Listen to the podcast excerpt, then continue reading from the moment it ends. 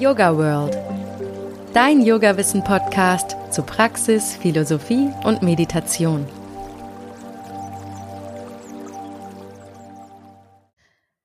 Hallo und herzlich willkommen zum Yoga World Podcast. Der Yoga World Podcast soll Yoga bekannter machen und möglichst viele Menschen inspirieren, sich dafür zu öffnen. Also helft mir gerne dabei und bewertet den Yoga World Podcast mit fünf Sternen auf der Plattform eures Vertrauens oder auf allen Plattformen. Auf iTunes könnt ihr zum Beispiel auch eine kleine Rezension schreiben, teilt den Podcast auf Social Media, kommentiert zum Beispiel die Instagram Reels oder auf unserer Website und empfehlt den Podcast euren FreundInnen weiter etc. Da gibt's ja ganz viele Möglichkeiten. Und natürlich könnt ihr mich auch immer direkt anschreiben, wenn ihr Fragen, Anregungen oder Kritik habt. Ihr erreicht mich auf Instagram unter Yogasahne oder ihr könnt mir an podcast.yogaworld.de mailen. Ich liebe den Austausch mit euch und schöpfe daraus ganz viel Inspiration. Ich danke euch. So, kommen wir zum heutigen Thema. Es geht um einen sehr wichtigen Aspekt im Yoga, Energiearbeit.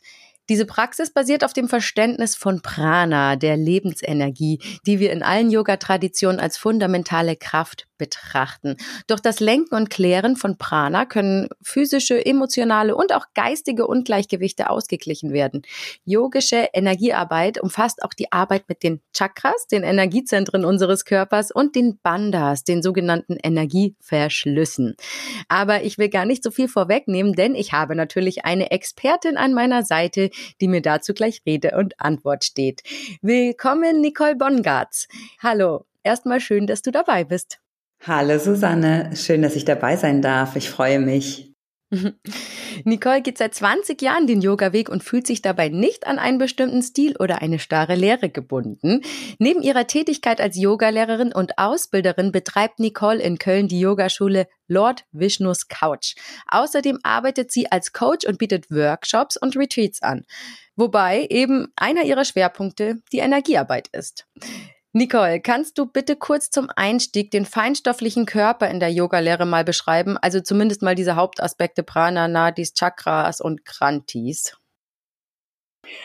Susanne, das mache ich total gerne. Das, was mich an der Energiearbeit fasziniert und auch an dem energetischen Körper, ist, dass wir über die Arbeit mit diesem Philosophie wirklich in unser Leben bringen können, in unseren Körper bringen können und das ist ja gar nichts, was selbstverständlich ist.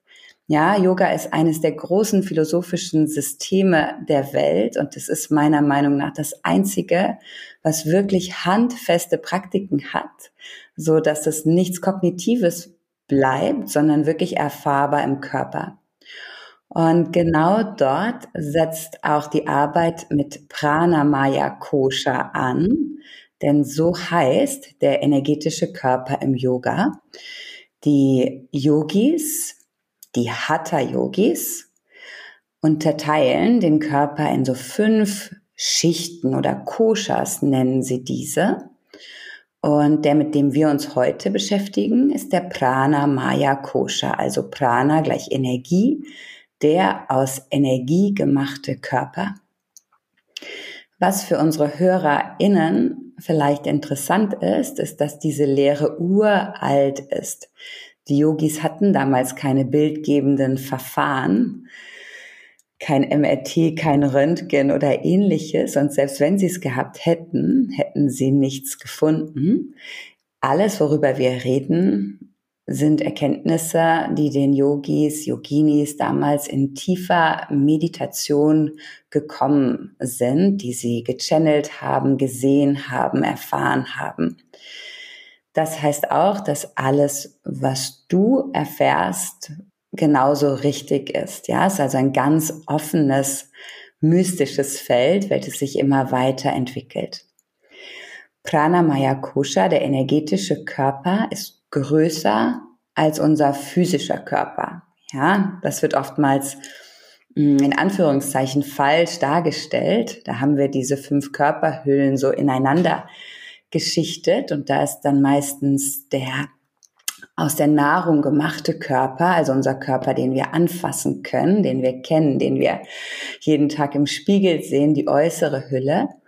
Hm, das ist vielleicht fürs Verständnis gut, ist aber per se nicht richtig, weil unsere Ausstrahlung, also das, was über unseren physischen Körper hinausgeht, Teil unseres energetischen Körpers ist. Der ist also größer. Und wie Susanne bereits gesagt hat, ist dieser der Verständnis halber in unterschiedliche Teile aufgegliedert, so wie wir unseren physischen Körper unterscheiden können. Haut, Knochen, Muskeln, Sehnen, Bänder. Ja, haben die Yogis damals gesagt, ah, okay, dieser energetische Körper, da gibt es Energiezentren. Das sind die sogenannten Chakren. Dann gibt es Nadis, das sind die Bahnen, durch die Energie fließt, die wirklich den gesamten Körper durchziehen. Und natürlich auch die Chakren, die Energiezentren miteinander verbinden.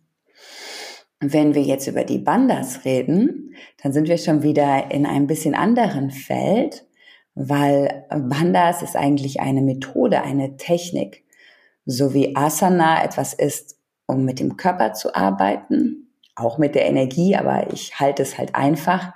So sind Bandas etwas, was wir als Menschen setzen können, so sagt man das, um Energien im Körper zu lenken.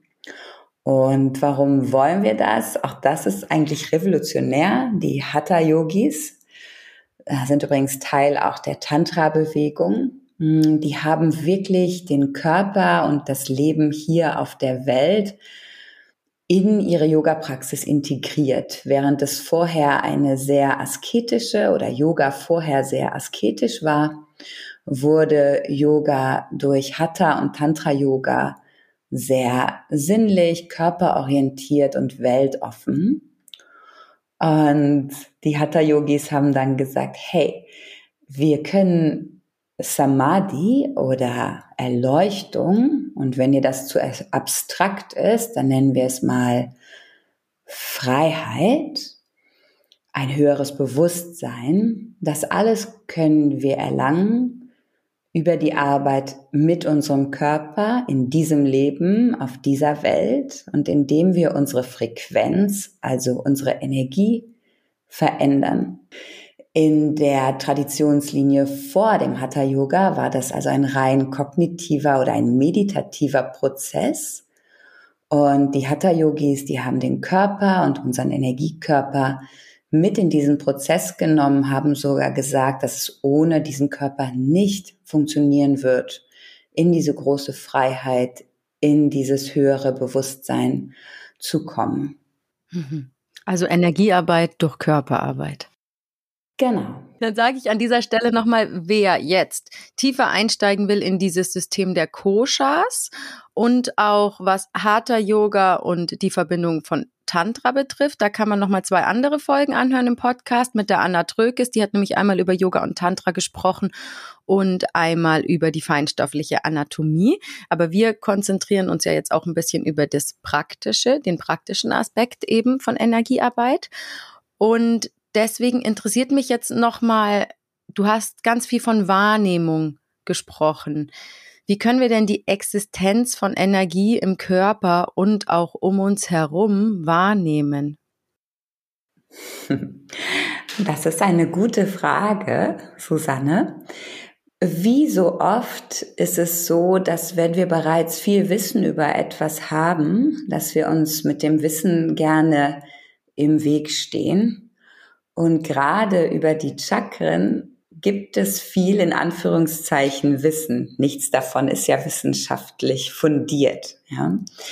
Und wenn wir uns das so durchlesen, dann denken wir, oh, okay, wenn ich mich mit den Chakren, mit den Energiezentren beschäftige, dann muss ich jetzt irgendwie einen roten Energieball im Becken spüren können oder eine wirbelnde grüne Energie im Herzraum. Und davon würde ich jetzt erstmal abraten. Man kann das nutzen, wenn man gerne mit Visualisationen arbeitet und das so eher verspielt betrachtet, aber es ist überhaupt kein Muss dahinter.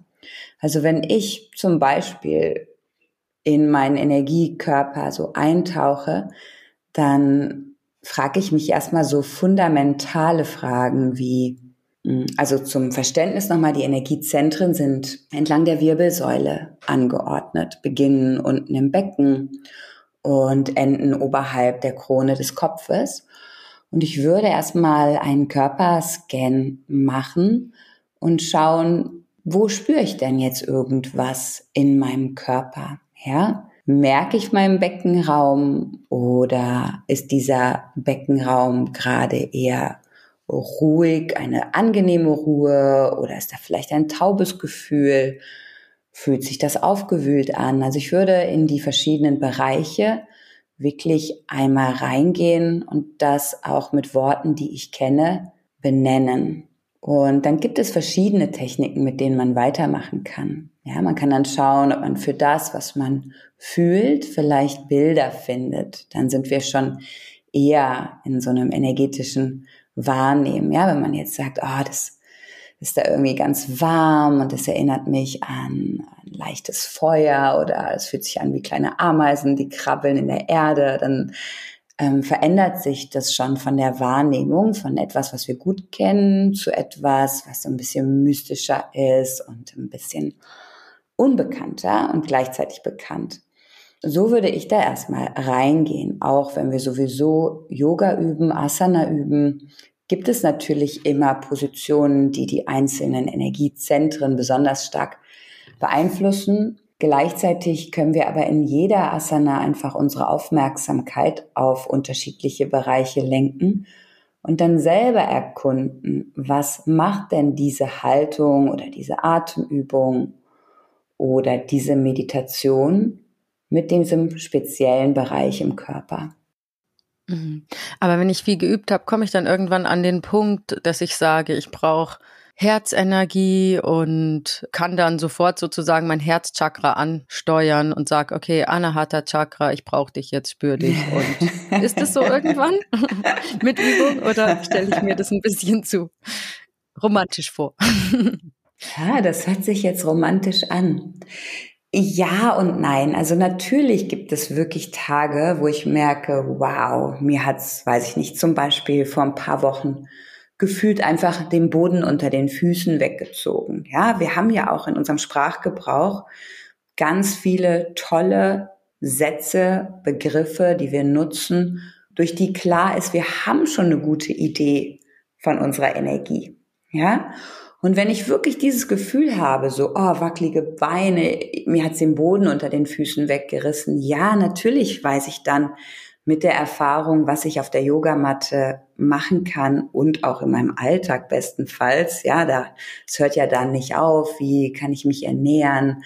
Äh, was mache ich, wenn ich Zeit habe in meiner Freizeit, um wieder dieses Gefühl von Erdung zu bekommen?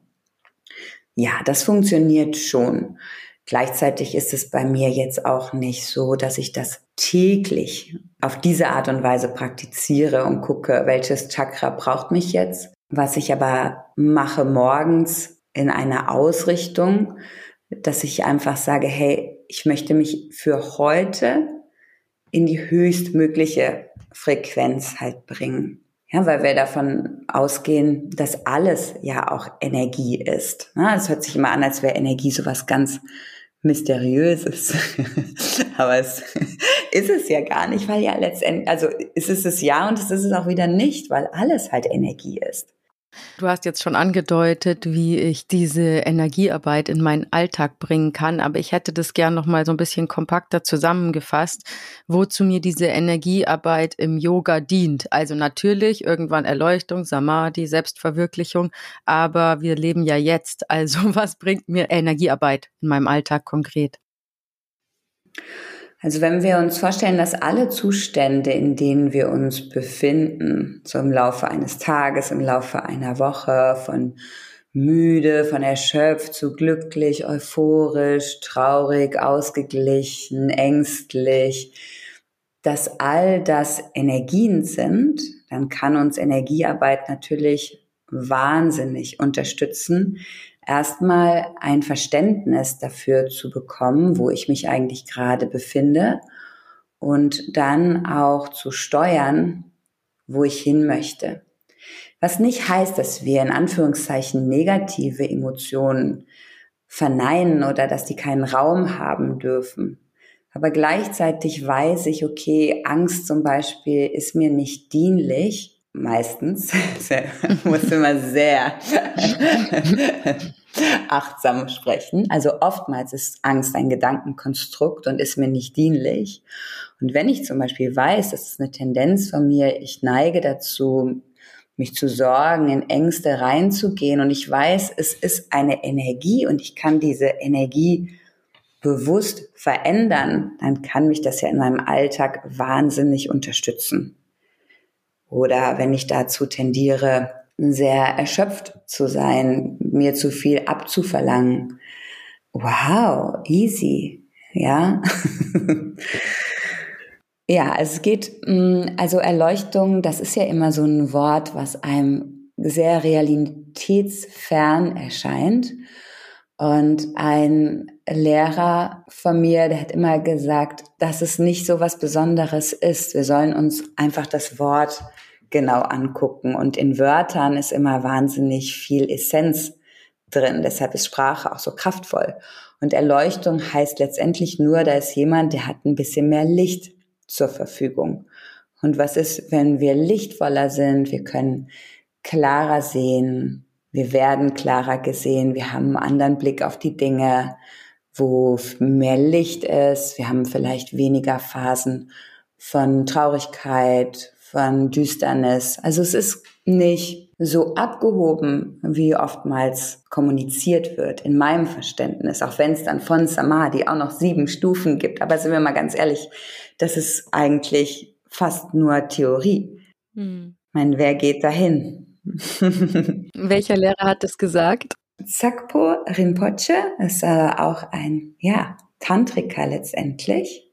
Den kann man so nicht googeln oder erwischen. Der lebt in den Pyrenäen in Frankreich und arbeitet noch sehr, sehr traditionell. Also man kann als Schülerin eine Woche zu ihm, kriegt so eine Art Einweihung und ähm, kann dann jedes Jahr ein bis zwei Wochen dort mit ihm verbringen. Der ist jetzt über 80, der reist auch gar nicht mehr wirklich viel oder ja, also das ist so sein Wirken. Okay. Ich will ja heute auch speziell was über die Bandas erfahren. Also, was sind Bandas im Yoga und wie können sie helfen, die Energie im Körper zu kontrollieren oder zu lenken? Also, wir haben die Energiezentren entlang der Sushumna Nadi. Nadi sind ja wie gesagt Energiebahnen und uns Yogis interessieren drei derer ganz besonders, die zentral durch die Mitte unseres Rumpfes gehen. Ja, und dieses Centerline ist sowieso, wenn wir Yoga praktizieren, eigentlich so ein totales Schlüsselelement, mit dem wir arbeiten können. Jetzt habe ich eben schon von hohen und niedrigeren Frequenzen gesprochen, was sich ein bisschen wertend anhört, aber wir nehmen es einfach mal so, wie es ist und gehen davon aus, dass Energie entlang dieser zentralen Achse, wo auch die Chakren sich befinden, sowohl nach oben als auch nach unten fließt durch die Energiezentren. Vereinfacht gesprochen, wenn dieser Energiefluss ungehindert ist und die Energie sich potenziert, dann ist über diesen Prozess Erleuchtung zu erreichen, also dieses Mehr an Licht. Ja, da wird noch eine bestimmte Energie im Becken freigesetzt, die dann nach oben fließen kann. Und durch diese Vereinigung verschiedener Energien entsteht der Zustand, den wir Erleuchtung nennen. Nur sagt die Lehre, dass auf diesem Weg sich sogenannte Grantis befinden, also Hindernisse, Knoten, Fäuste, Granti, so etwas zusammengeballtes. Und dass wir diese Grantis durchstoßen können durch eine geballtere Ladung an Energie und eine zielgerichtetere Ladung an Energie als so wie es in unserem Alltag passiert, wo Energie durch den ganzen Körper strömt, bis in meine Fingerspitzen, bis in meine Zehen, jetzt gerade relativ viel Energie aus dem Brustraum nach außen aber Energie fließt im ganzen Körper und wir wollen einen Großteil dieser Energie in Pranayama, also wenn wir Übungen praktizieren, mit denen wir unsere Energie ausdehnen wollen, Pranayama, wollen wir diese lenken, hoch die Sushumna. Und dazu brauchen wir die Bandas. Das wird übersetzt als Verschlüsse oftmals. Hm, ist aber ein bisschen mehr wie so ein Lenken. Ich weiß nicht, da gibt's doch diese Kinderwasserspielzeuge, da kann man immer so die eine Schleuse aufmachen, die andere Schleuse zumachen und dann fließt einfach, wenn man die eine Schleuse zumacht, bisschen mehr Energie in die andere Schleuse. Also so ähnlich kann man sich das vorstellen. Das sind also Praktiken, die Energien konzentrieren wollen, erstmal zur Mitte hin und dann in die Sushumna, sodass die Energie nach oben gehen kann. Und kannst du mal die wichtigsten verschiedenen Arten von Bandas benennen und erklären und sagen, wie sie funktionieren oder was ihre Funktion ist? Auf jeden Fall. Also es gibt derer vier. Und ja, ich hoffe, es hören wirklich viele interessierte Yogis und Yoginis zu. Wir haben Mula Bandha, den sogenannten Wurzelverschluss, was wir uns so ähnlich vorstellen können wie eine Beckenbodenkontraktion. Mein Iyengar-Lehrer, bei dem ich drei Jahre eine Ausbildung gemacht habe, Ramanan Patel, der würde jetzt die Hände beim Kopf zusammenschlagen und sagen, das ist überhaupt nicht das Gleiche. Mula Bandha wäre noch viel subtiler und feinstofflicher als die Kontraktion des Beckenbodens. Aber ganz ehrlich, in diese also in dieses so feine Spüren, was wir mit ihm in der Ausbildung gemacht haben, bin ich danach nie mehr reingegangen. Also für meine Praxis, für meinen Unterricht, ich erkläre Mula Bandha anhand des Beckenbodens und ist dazu da, dass Energie, die normalerweise nach unten abhauen würde, Apana Vayu ist die nach unten fließende Energie, nach oben zu richten und da erstmal im Container des Beckens zu halten. Und Mula Bandha ist von der Atmung unabhängig, beziehungsweise kann besser in der Ausatmung gesetzt werden, aber ist jetzt nicht konkret an Atemmuskulatur gebunden. Das finde ich wichtig für den Unterricht, weil ich finde, wenn ich Yogakurse besuche, gibt's da oftmals die Ansage, dass Mula Bandha immer in der Einatmung gesetzt wird und Uddiyana Bandha immer in der Ausatmung. Das kann so nicht richtig sein und ist auch für viele Teilnehmenden dann einfach sehr herausfordernd. Das höre ich auch gerade zum ersten Mal. Also Udiana Banda in der Ausatmung, zum Beispiel beim Kapalabhati, also bei der Schnellatmung, setzt man das doch in der Atempause. Genau, eigentlich, da geht's jetzt weiter mit Udiana Banda, dem nach oben fliegenden Verschluss. Den liebe ich ja persönlich, weil der fast besser ist als mein Kaffee am Morgen. also voll der Energy, push, push, push. Und hier kann man vielleicht unterscheiden zwischen einem vollen Udiana Banda und da hast du total recht, liebe Susanne, das können wir in der Atempause nach der Ausatmung setzen. Und auch dann hat es den größten energetischen Effekt. Also zumindestens hier in Köln oder wo ich schon mal da hier und da ins Yoga reinsneake, hm, wird es oftmals nicht konkret abgegrenzt zu einem, vielleicht können wir das ein strukturelles Banda nennen, also diese Länge in den Flanken und die Stabilität, die in der, im Bauch aufgebaut wird, die wir gerne in Asana halten, dass wir da keine tiefe Zwerchfellatmung praktizieren, sondern eher eine Brustatmung. Also Thoraxatmung wird dann oftmals als Udiana Banda bezeichnet und das ist letztendlich, wenn wir jetzt ganz pingelig sein wollen, ist das nicht richtig. Na, man kann vielleicht sagen, das ist ein strukturelles Banda, aber das richtige Udiana Banda ist nach der Ausatempause und wird deshalb größtenteils im sitzenden Pranayama geübt, kann man aber auch super in sehr simple, schlichte Asana abfolgen einüben oder in Positionen wie im herabschauenden Hund, welches Udiana Banda begünstigt, auch üben. Da wird die Energie dann so hoch in den Brustraum gelenkt. Das kann man wunderbar wahrnehmen. Also da braucht man kein Wahrnehmungskünstler zu sein. Das ist wirklich so, busch, wenn das das erste Mal funktioniert. Ah, dann gehen wir ein bisschen höher und haben Jalandhara Bandha, den ah, Kinnverschluss. Und auch das kann auf eine eher strukturelle Art und Weise auch in Asana geübt werden und begünstigt dann einfach eine schöne Haltung. Ja, so ein bisschen ein Aufrichten der Halswirbelsäule, ein Zurücknehmen des Kinns, welches ja heutzutage durch unsere ganzen Bildschirme, auf die wir schauen, einfach ein kollektives äh, Haltungsproblem ist. Aber das richtige Jalandhara Bandha wird auch gerne in Pranayama oder in diesen darauf ausgerichteten, zielgerichteten Asana-Abfolgen geübt und kann in beiden Atempausen gut gesetzt werden.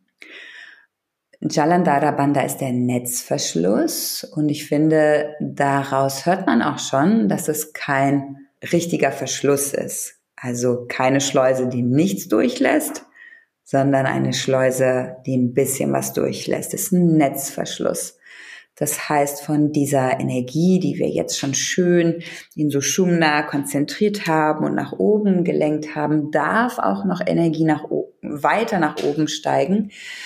Allerdings sehr, auf eine sehr achtsame und kontrollierte Art und Weise, weil das wäre sonst zu viel, dann würden wir so wegspacen. Ja, so alle Energie Richtung Kopf, kontrolliert, Jalandhara Bandha und auch erst wenn der Übende soweit ist, der oder die. okay, dann darf ich mal zusammenfassen, was du gerade gesagt hast. Du musst mich korrigieren, wenn ich einen Fehler mache. Also Mula Bandha, der Wurzelverschluss, äh, verhindert, dass die Energie nach unten abhaut. Dann Udiana Bandha schickt die Energie weiter hoch und Chalandara Bandha, der Kinnverschluss, ähm, passt auf, dass die Energie nicht nach oben abfließt. Ja, ungefähr, aber es soll schon auch Energie nach oben, aber kontrolliert. Deshalb ist es ein Netzverschluss. Ne? Also wie so ein Sieb. Genau. Es geht Energie durch. Aber du hast gerade noch von dem vierten Banda geredet. Ah, ja, ja, ja. Mahabanda, du hast gut aufgepasst. Das ist das kraftvollste. Maha ist ja auch groß und es ist, wenn wir alle drei Bandas zusammensetzen, ja, im gleichen Moment. Und das ist natürlich dann energetisch auch das kraftvollste von allen. Ja, macht Sinn. Und ähm, Mahabanda kann man ja zum Beispiel, ich weiß nicht, ob das jetzt alles zu verwirrend wird, aber es sind schon ganz schön viele Fachbegriffe. Man versucht das dann immer so zu erklären, dass man das auch versteht, wenn man nicht im Thema drin ist. Ja, es ist interessant, ja. Ich kenne das zum Beispiel so, dass man Mahabandha noch mit Kechari Mudra, also Zunge zum weichen Teil des Gaumens geben, unterstützt.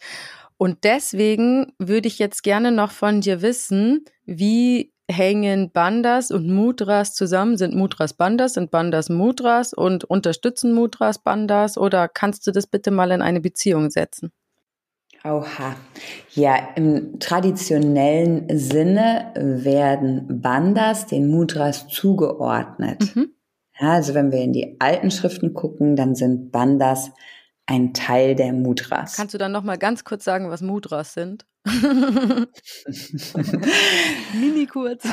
ja, Genau, Mudras kann man übersetzen als Siegel. Mm, und manchmal sind es Handpositionen. Das sind so die bekannteste Form von Mudra. Ne? Wenn wir zum Beispiel Daumen und Zeigefinger zusammenlegen, Chin Mudra. Ah, es gibt unendlich viele. Es gibt auch Mudras für jede, also Handmudras für jedes einzelne Energiezentrum, für jedes Chakra.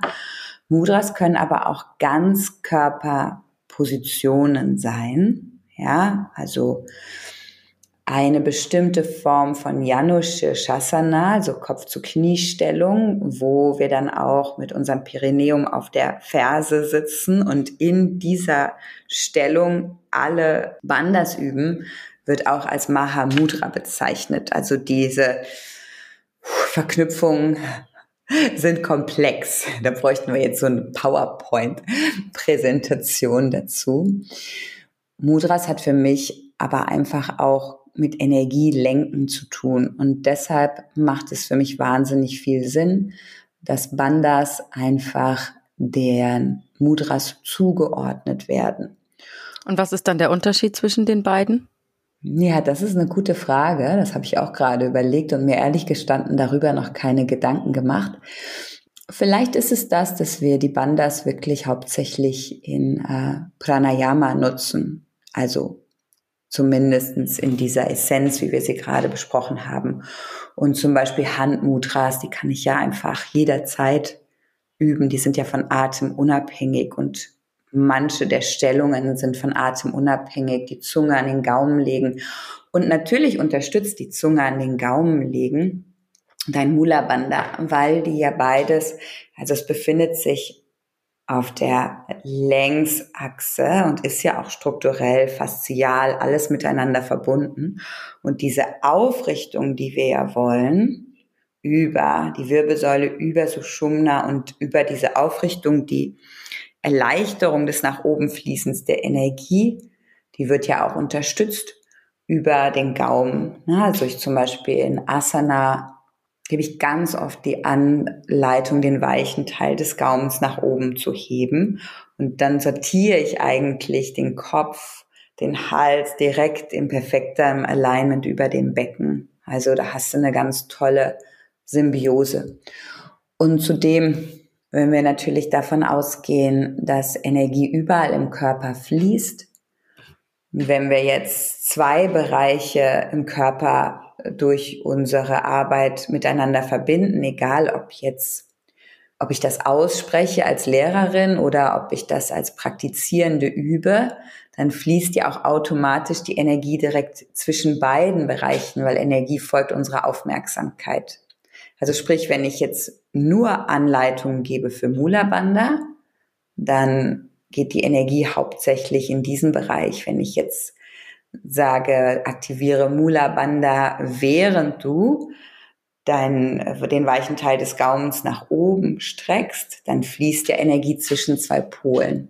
Also macht es insofern schon auch je nach Situation total Sinn. Du hast gerade was ganz Interessantes angesprochen. Und zwar hast du gerade gesagt, Energie folgt der Aufmerksamkeit. Jetzt habe ich mir gerade gedacht, wirken deswegen Bandas, weil das Setzen von Bandas ist ja eigentlich ein grobstofflicher Akt. Ich möchte ja aber die feinstoffliche Energie damit lenken. Jetzt sagst du, Energie folgt der Aufmerksamkeit. Wirkt ein Banda dann eigentlich nur dadurch, dass ich setze, dass ich dann mit den Gedanken sozusagen die Energie lenke? Oder hängt es irgendwie zusammen? Also wie wirkt es vom grobstofflichen ins feinstoffliche? Ja, das ist das Mysterium, über das wir reden, ne? weil letztendlich, wenn Energie alles durchdringen kann, interessiert es die Energie natürlich auch gar nicht, ob ich jetzt den Beckenboden aktiviere oder nicht.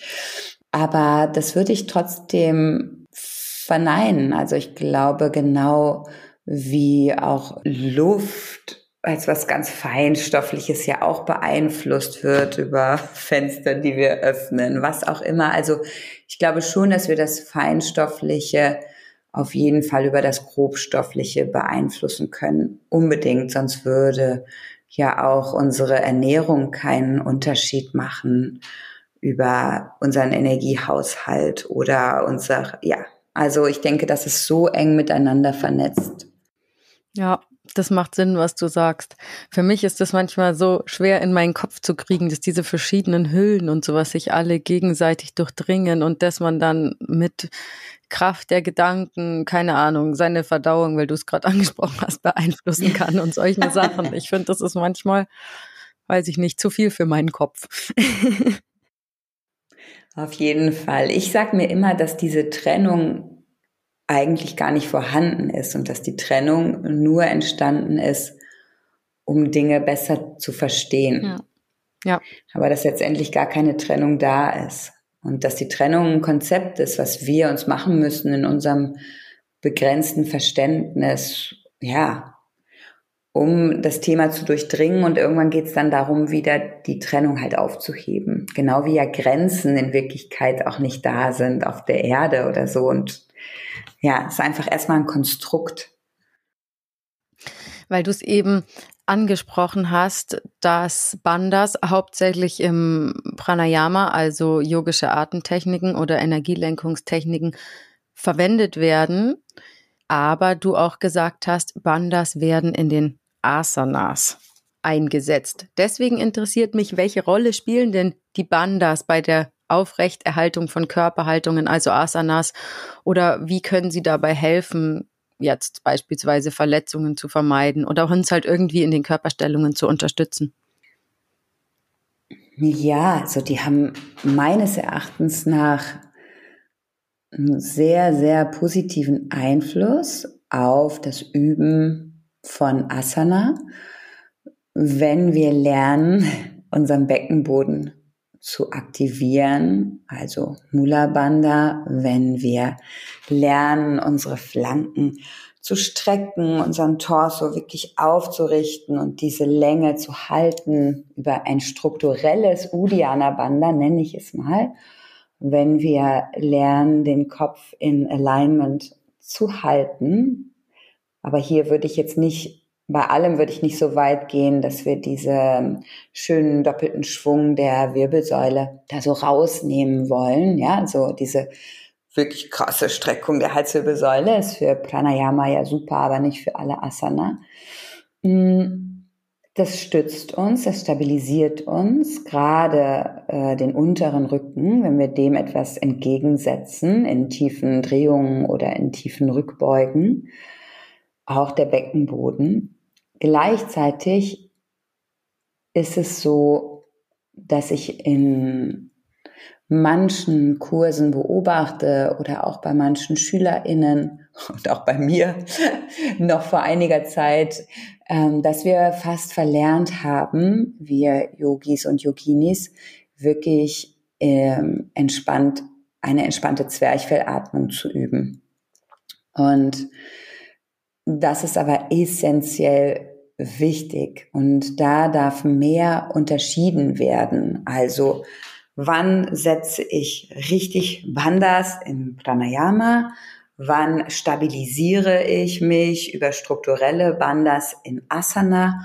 Und wann lasse ich auch das alles mal ganz los? Der Beckenboden darf auch mal weich sein. Ja, dass wir wollen ein entspanntes Zwerchfell haben, ja, weil ansonsten ist es für unser Nervensystem auf Dauer einfach, das bringt es in eine Disbalance. Also da würde ich jetzt auf jeden Fall heute auch einen Punkt machen wollen, dass ich nicht sage, diese strukturellen Wanders gehören die ganze Zeit in die Asana-Praxis. Im Gegenteil, da muss wirklich mehr differenziert werden und die Teilnehmenden dürfen aufgefordert werden, da loszulassen. Viele Mädels, junge Frauen können gar nicht mehr diese Zwerchfellatmung vollziehen. Das ist alles total fest, immer Bauch einziehen, Beckenboden auf diese Haltung ausgerichtet. Ähm, ja, wie so oft ist da auch tatsächlich die Balance gefragt. Du, das war bei mir auch, bevor ich mit Yoga, also was heißt nicht, bevor ich mit Yoga angefangen, bevor ich meine Yogalehrerausbildung gemacht habe, war das bei mir auch genauso. Ich konnte eigentlich gar keine Bauchatmung machen. Das hat mich so geschockt. Ich habe davor zehn Jahre Yoga gemacht und dann komme ich in die Yogalehrerausbildung und kann keine Bauchatmung. Ja, genau. Das ist echt, was du sagst, kann ich nur unterstreichen. ja, weil wir Lehrende dann davon ausgehen, naja, die normale Atmung beherrscht sowieso jeder so ungefähr, also bringen wir denen jetzt mal einen schönen Thorax Ujjayi bei und bringen denen mal Beckenboden und etc. bei, aber diese Momente so, hey, Bauchlage, jetzt mal alles loslassen und jetzt mal aufrecht sitzend einfach mal Zwerchfellatmung, die werden komplett vergessen und ja, ich glaube, es war lange Zeit nicht im Bewusstsein, dass wir Menschen auch im Alltag nicht gut atmen. Jetzt ist der Atem ja ein bisschen populärer geworden durch das wahnsinnig tolle Buch von James Nestor, Breath. Und ähm, ja, da wächst jetzt wieder das Bewusstsein und auch das Interesse steigt an Pranayama, am Bandhas, wirklich an Energiearbeit. Das finde ich persönlich sehr schön zu beobachten. Ähm, ich will noch was fragen, was eigentlich jetzt nichts mit den Bandas und Energiearbeit zu tun hat, sondern was Persönliches. Und zwar, du hast ja dein Studio Lord Vishnus Couch genannt. Und ich würde gern wissen, ob du dich zu Vishnu besonders verbunden fühlst oder ja, und warum. oder ob das so ist überhaupt. Also in der Trinität von Vishnu, Shiva und Brahma ist ja Vishnu der, der das Gute erhält. Also ich weiß nicht, ob du das Bild kennst. Er liegt da ja so ganz entspannt auf seiner Couch, auf der Schlange, auf dem Ozean der Unendlichkeit, beobachtet das Treiben auf der Erde und inkarniert sich ja als Avatar, wenn er das Gefühl hat, auf der Erde ist alles out of balance, es braucht seine Unterstützung. Und die Mythologie sagt aber auch, dass er einmal diese Schlange als Patanjali auf die Erde geschickt hat, um den Menschen Yoga zu bringen. Und diese Geschichte mag ich einfach wahnsinnig gerne ich mag auch Vishnu gerne ähm, und so von meinem Naturell her, ich äh, arbeite daran, mehr Shiva-Qualität in mein Leben zu bringen, also Dinge auch schneller loszulassen, wenn sie nicht gut sind. Also ja, ich kann mich da mit Vishnu identifizieren, dieses erhaltende, wahrende, ähm, diese Qualitäten habe ich in der Vergangenheit auch viel verkörpert und bin in den letzten Jahren mehr in so einer Shiva-Energie, reicht jetzt aber auch so langsam. Oder Kali, nennen wir es mal Kali, der Neuanfang. ich sehe schon.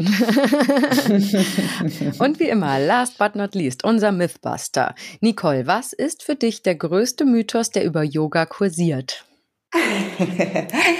okay, derer gibt es so viele. Und vor allen Dingen mit dem Yoga-LehrerInnen-Dasein sind so wahnsinnig viele Mythen verbunden. Ich erzähle immer total gerne eine Geschichte. Ich habe damals noch in meiner kleinen Wohnung gewohnt mit meinem Ex-Ex-Partner zusammen und bin so traditionell morgens zu einem ganz bestimmten Bäcker und habe mir da so ein leckeres Vollkornbrötchen geholt vorm Unterrichten. Naja, und an diesem Morgen, wir hatten irgendwie mein Ex-Partner und ich, Streit, Drama, also so das volle Programm. Und ich bin dann morgens ganz verquollen und verheult zu diesem Bäcker, wo immer die gleiche sehr freundliche Frau bedient hat.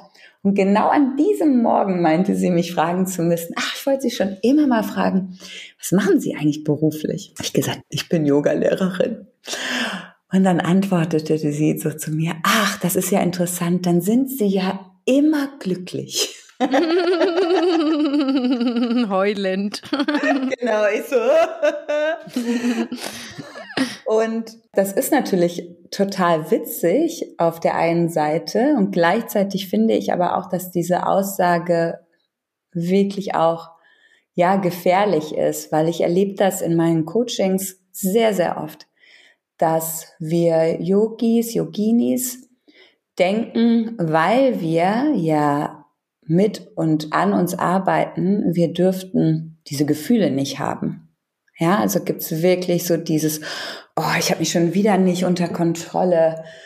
Ich war schon wieder so wütend. Äh, das bringt ja alles gar nichts, was ich mache. Ich bin noch eine Yogini oder noch schlimmer, ich bin ja Yogalehrerin. Ich meine, ganz ehrlich, das habe ich sogar auch manchmal, wenn ich irgendwie hier meine Ausraste habe mit meinen Kindern, dass dann danach so Scham kommt und ich denke so, oh Gott, das kriege ich nicht besser hin, obwohl ich doch anderen Leuten erzähle, wie sie ein entspanntes Leben führen können, ja.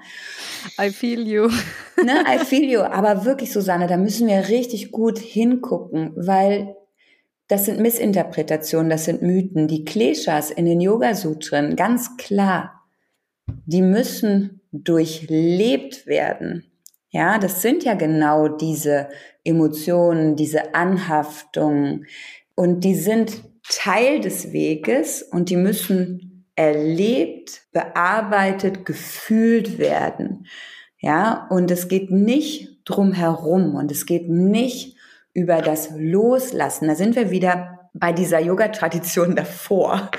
Ja, dieses Asketische, das ist aber nicht, was wir heute leben. Sobald wir in Verbindung sind, im Miteinander sind, in Beziehungen, Familienmensch, was auch immer. Das gehört alles, jede Emotion gehört dazu und wir Yoginis, Yogis dürfen das alles fühlen und über die Arbeit mit den Emotionen, deshalb wieder alles ist Energie und auch Energiearbeit.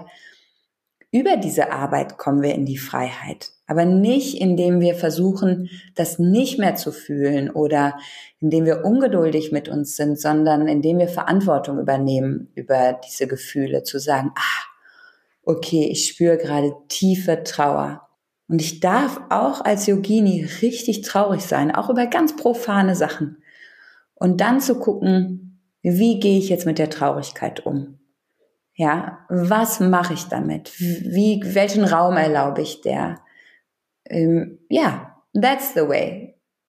Weißt du was? Du hast mich gerade echt ein bisschen geflasht weil manchmal muss man Sachen, die man irgendwie doch irgendwo im Kopf hat, nochmal konkret hören. Und ich habe mich nämlich letztens erst gefragt, warum, nochmal anders, bei mir ist es nämlich so, umso mehr ich äh, Yoga praktiziere und umso tiefer ich da drinnen bin in dieser ganzen Praxis, umso zügelloser und wütender bin ich teilweise in meinen Gefühlen.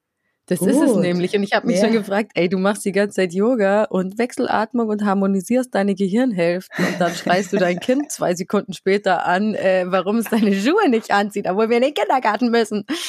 Und es ist tatsächlich so, das ist bei mir, ich habe das Gefühl, das ist in Anführungszeichen schlimmer geworden, anstatt besser durchs Yoga. Also ich mhm. bin viel entfesselter. Ja, die entfesselte Frau. Habe ich letztens noch so ein Coaching-Programm gelesen, was so heißt, finde ich eigentlich super. Das ist auch kulturell auch bedingt. Guck mal, in Asien ist es noch schlimmer. Da dürfen die Frauen wirklich gar nichts fühlen. Gehst nach Spanien oder Italien, ist hat der ganz normale Tonfall als Mutter. Da wird man ordentlich auf den Tisch gehauen. Und dann, ja, aber Weißt du, das ist so ein spannendes Thema, da können wir gerne beim nächsten Mal darüber reden. Ja, wir müssen aufhören. Ich sehe da einen riesen Handlungsbedarf auch, dass wir auch wirklich denken, oh, wenn wir jetzt an uns arbeiten und genug meditieren und genug in unserer Balance sind, dann bewegt sich auch das Außen und dann ist alles so, wie ich es mir wünsche.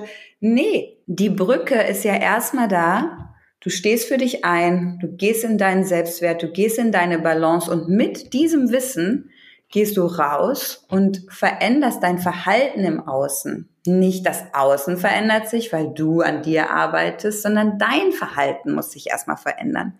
Nicole, wir müssen aufhören. Weißt du was? Wir verabreden uns einfach für das Thema in einer anderen Folge. Das machen wir total gerne. Sehr gerne. Freue ich mich schon drauf. mich auch. Dann sage ich an dieser Stelle lieben Dank für das spannende und angenehme Gespräch, liebe Nicole. Da danke ich dir auch, liebe Susanne, hat Freude gemacht. Und wenn man nun gut fand, was du erzählt hast, welche Möglichkeiten gibt es mit dir zu arbeiten?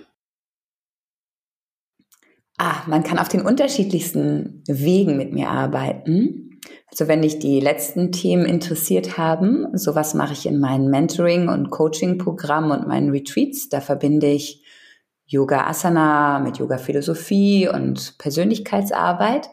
Das findet ihr alles auf meiner Webseite nicolebongatz.de und bei Yoga Easy. Bei Yoga Easy findet ihr, ach, ich glaube mittlerweile fast 100 Videos von mir und auch gerade ein ganz neues Programm nur zu den Bandas. Ah, wunderbar. Also mal auf Yoga Easy auch reinschauen und auf Nicoles Website. Und ihr da draußen schaut doch auch mal auf yogaworld.de vorbei oder kauft euch ein Yoga-Journal oder beides. Aber vor allem freue ich mich, wenn euch der Yoga World Podcast gefällt und ihr mich unterstützt, indem ihr bewertet, liked, teilt, abonniert und kommentiert. Und erreichen könnt ihr mich, ihr wisst Bescheid, unter podcast.yogaworld.de oder via Instagram. Da heiße ich Yogasahne und ich freue mich, wenn ihr mir folgt. Dann bis zum nächsten Mal bei Yoga World. Eure Susanne. Ciao, ich danke euch fürs Zuhören. Der Yoga World Podcast. Jeden Sonntag eine neue Folge von und mit Susanne Moors auf yogaworld.de.